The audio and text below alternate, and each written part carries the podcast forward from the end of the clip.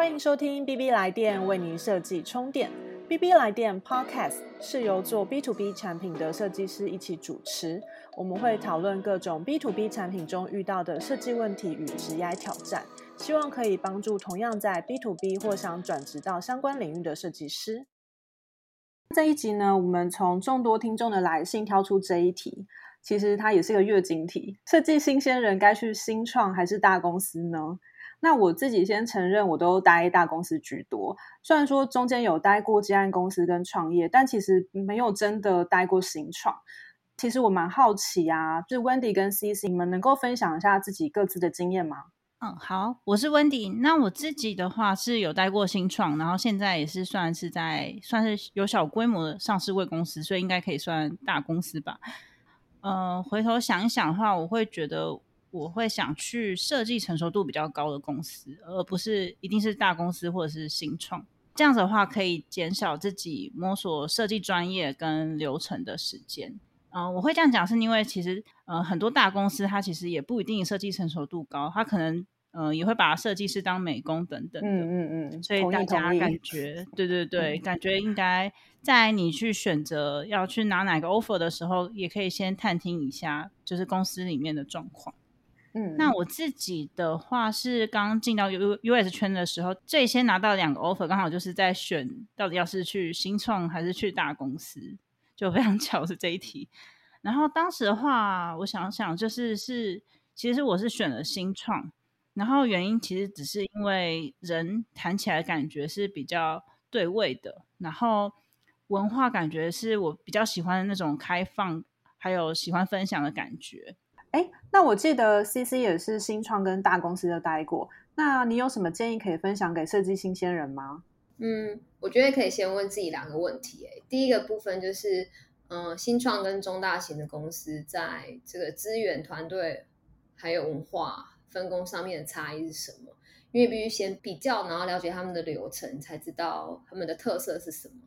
然后第二件事情就是，你要先了解自己的优势跟弱势，还有最重视什么事情。想要学到什么？因为毕竟职场是一个交换条件的场域。那我先分享一下我观察的情况啊，就是大部分情况下，就是新创跟中大型公司最大的不同，就是在于设计同事有多少。通常新创就只有一到两位设计师，然后你有可能马上就变成最资深，要扛比较多的责任，而且它的步骤也会比较快。那中大型公司的话，是因为有设计团队，所以。嗯，有前辈跟同事可以互相学习，所以因为你是新人嘛，新人的话呢，大家对你的容错率会比较高一点，然后也会给你比较多的回馈跟协协助。那在资源跟额度、资源额度跟文化上就不一定，其实就取决于公司组织文化。不过就是世界就是其实现在转转动蛮快的，所以最好的方式就是其实你可以透过个人面试上去做收集，才能做准确度比较高的判断。然后我想再跟大家分享的事情就是说，嗯，刚刚讲到面试嘛，然后面试就是一个非常好的机会来认识公司职位跟资源，因为它是你它是你收集资料的一个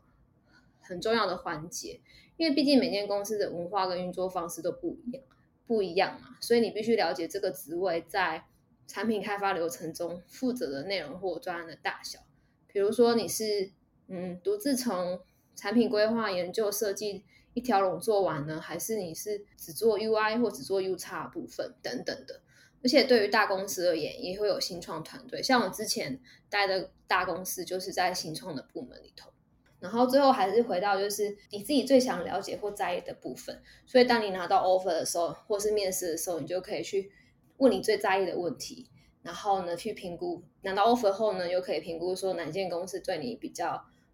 你比较喜欢，然后有成长性、有热情的。对那热情其实蛮重要的，嗯嗯。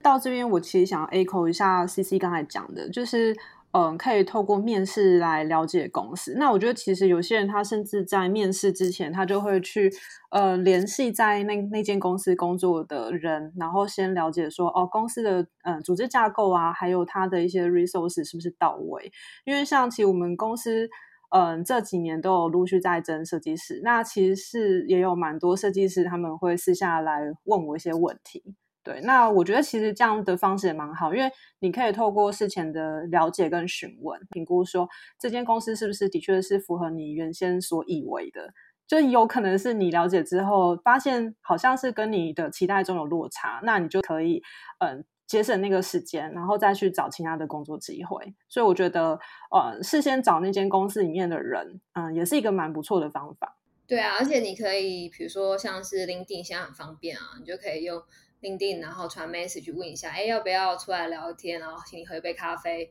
因为在国外其实蛮盛行这样的文化的。但是我觉得问嗯问问题的方式要有礼貌，对，因为其实你也是借用人家的时间，然后来帮你解答疑惑。你可以先把你自己想问的问题列好，再提出有礼貌的邀请。对啊，没错。然后嗯，我觉得除了这个面试之外，或事先去做资料收集之外，然后我觉得探从自己内在去做探索也是蛮重要的。嗯，比如说像是了解你自己的个性。看你是一个比较开创的人格，还是说喜欢就是安全型的，就是需要有人前辈指导啊，喜欢在稳定中成长啊，确认每一步的正确性的人呢？就是先了解你自己自己个性的本质是什么，因为你要选到适合自己的环境，或是适合自己的文化是比较重要的，你才能够如鱼得水。那我自己的经验就是，我自己个人是比较属于开创性的人格啦，所以我基本上从新鲜的时期到现在，嗯，新鲜的时期是一个一个人的设计师，然后我觉得那也是不错的，因为我会因为内在不确定或或是对专业的渴求，然后我就会去想要找大量的资源，所以就会练就一身就是从无到有的本能，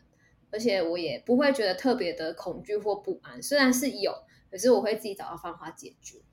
然后。嗯，最后其实我自己想，我现在毕竟工作也将近快十年了，一路走来就会发现，其实最终先去大公司还是新创都没有差，因为整体而言对职涯而言都是一个工作机会或工作经验啦，所以你最终都会因为某一些原因要来转换环境，然后你也会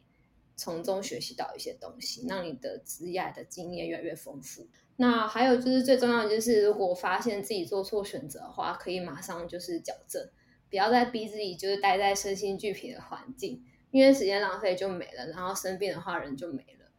就是休息也蛮重要。嗯嗯。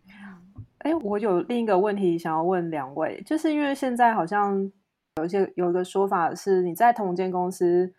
不要待太久，你大概待个几年就要去转换环境看看。但是你们对于这样的说法？就是同意嘛？因为假设那间公司真的是很很适合你，但就是你要随着这样子的算是流行吗？还是什么去转换跑道？因为我觉得最终你还是要看说你自己当时的需求，然后你可能是在哪个阶段。对，刚刚我最近也在思考这个问题，就是嗯，好像有一种说法是，应该说我老板的观察，就是有些人他的履历啊，他可能就是两三年就换一间公司这样。然后他就会发现说，这些人其实他们算是蛮有目的的，再去呃选择他下一件是什么，或是是累积自己的经验嘛？对对对对。然后，但当然也是要看一下那两三间到底是乱跳，还是他是有脉络的去跳。然后这样的人，呃，对我老板来说，他其实会蛮偏向觉得这个是一个人才，就是以他面试这些这样经历的人的经验，因为通常他们就是很有目标去累积自己的。不足的地方，然后也可以在面试里面很侃侃而谈，说他在过去经验里面到底学到什么东西。嗯，对。然后另外一个话就是，呃，比较务实的来讲，就是通常是这样子的，呃，就是换公司比较容易可以让薪水有比较大幅度的成长，就是在一间公司里面就比较难慢慢爬格子，然后会有很高的那种，诶，那个叫做什么？就是调薪，调薪的幅度可能就没有那么高。我真的觉得蛮看人的。如果是我以前的话，要换工作，我会觉得很痛苦，因为换工作是换工作还蛮花时间跟花心力的。可是如果是现在的我的话，我反而就会觉得，如果我的我反而就觉得，其实换工作可以学到更多东西，或者是调薪，会就会更愿意换工作。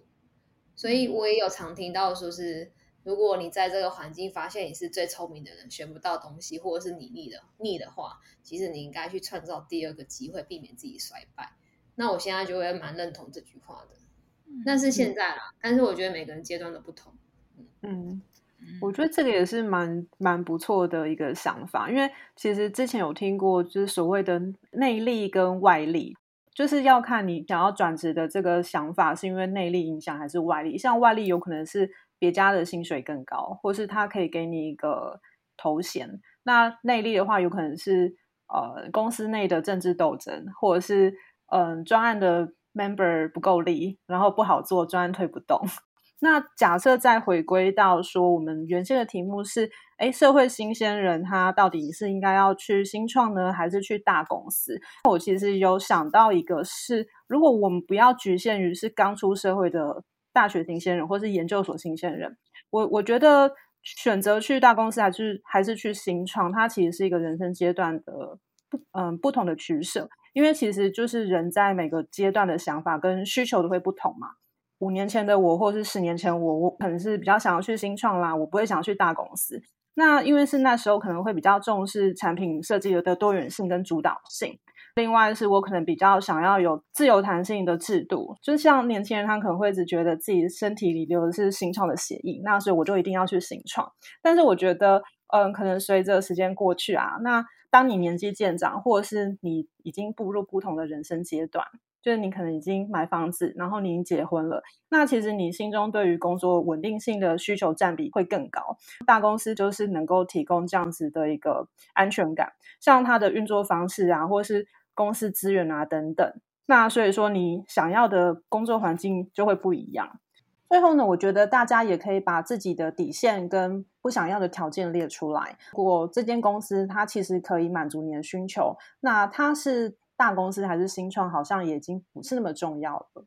好的，以上就是我们这次的经验分享。如果各位听众有什么其他疑问，欢迎透过我们的 Facebook 或 IG 私讯询问。那我们下次再见喽，拜拜，拜拜。